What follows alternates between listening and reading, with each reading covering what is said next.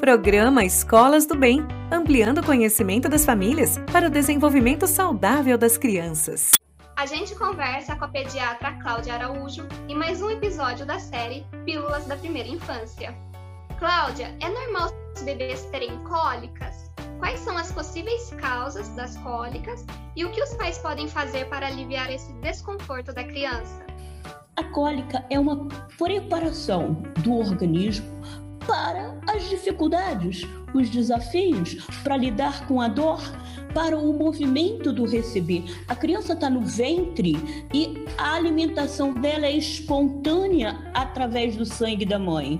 E quando ela vem ao mundo, são tantas as coisas novas a aprender, inclusive esse intestino que é tão longo a funcionar. Então, crianças têm cólicas sim.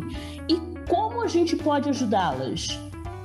Acolhendo, aquecendo, botando junto com o corpo, fazendo aqueles enroladinhos com os coelhos para manter a criança mais aquecida, deitando na cama com o bebê de bruços na barriga da mamãe, do papai, esse calor humano e esse acolhimento, a quietude e o serenamento da família, do cuidador, é o melhor remédio.